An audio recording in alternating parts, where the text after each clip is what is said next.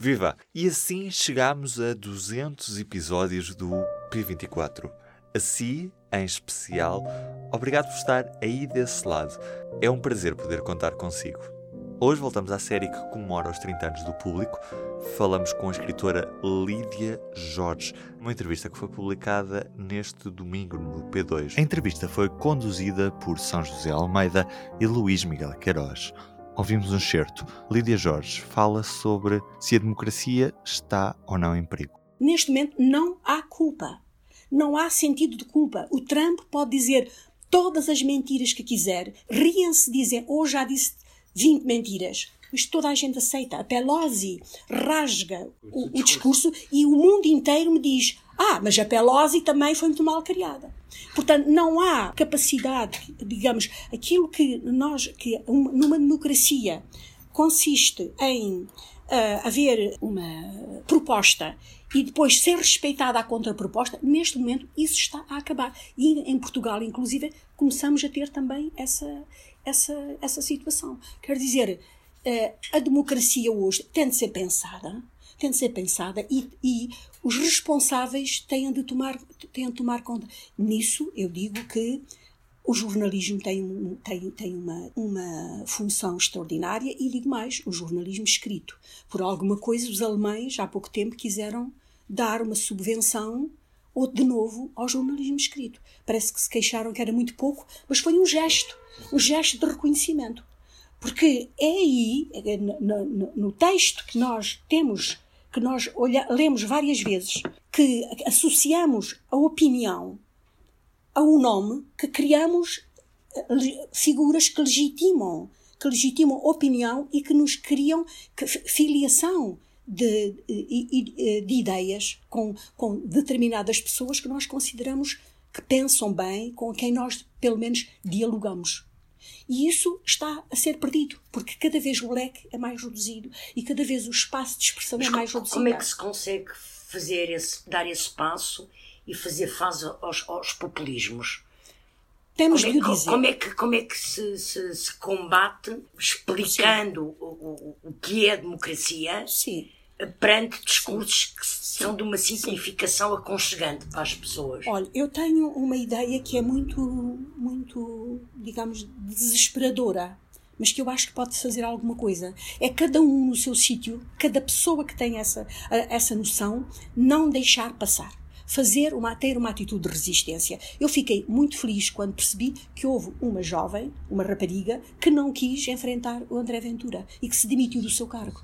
Isto tem de ser multiplicado. Eu pergunto-me se de facto, repare, há 20 anos, em fevereiro de há 20 anos, uh, os europeus revoltaram-se contra o Jorgen Haider, sim, sim, da, da, da, da Áustria, porque ele tinha uma agenda que não era democrática. O próprio um, António Guterres, que na altura parece que uh, Portugal era, uh, estava recebendo, portanto era a presidência, bateu-se imenso contra isso.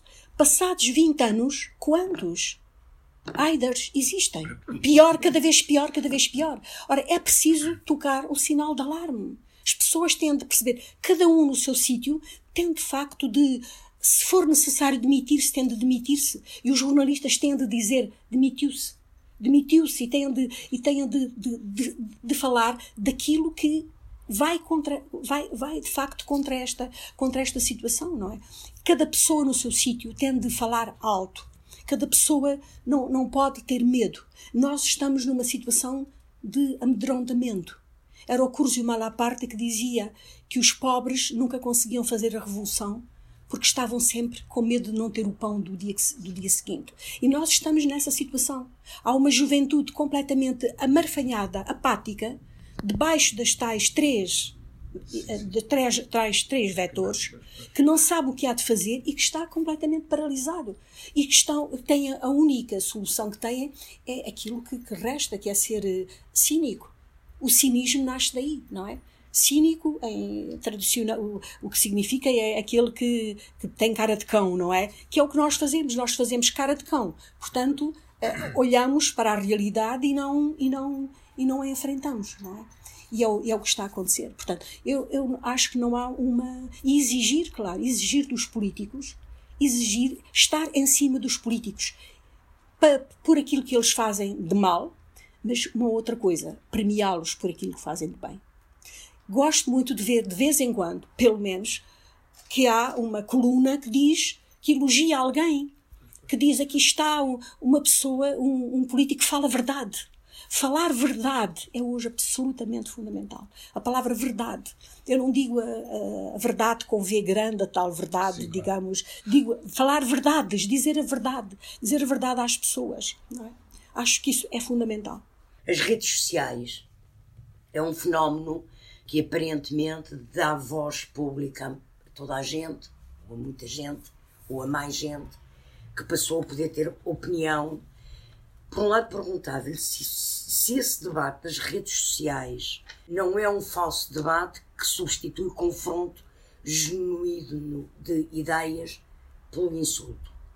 E, por outro lado, esta pergunta intercalada com a ideia de que esta aparente democratização da opinião, em que todos têm direito a expressar a sua opinião nas redes sociais e ela ser conhecida, não se transformou também numa banalização do que é a importância da opinião.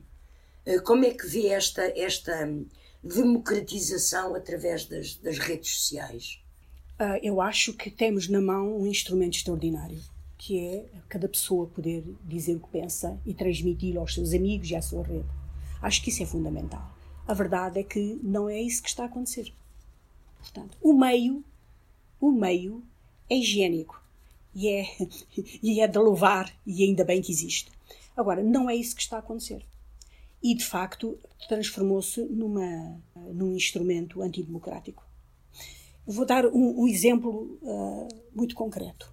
Quando apareceu as histórias todas dos pedófilos, um homem numa, numa, numa mercearia, num café, uh, uh, dizia que falava contra os pedófilos e dizia assim: se eu apanhasse um pedófilo, pegava numa faquinha, estando ele vivo, e começava a cortar-lhe o sexo.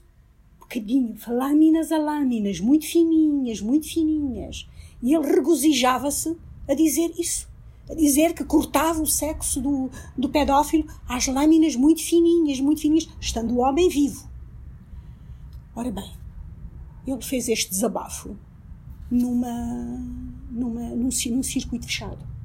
Imagine se este homem soubesse, este homem não sabia ler nem escrever.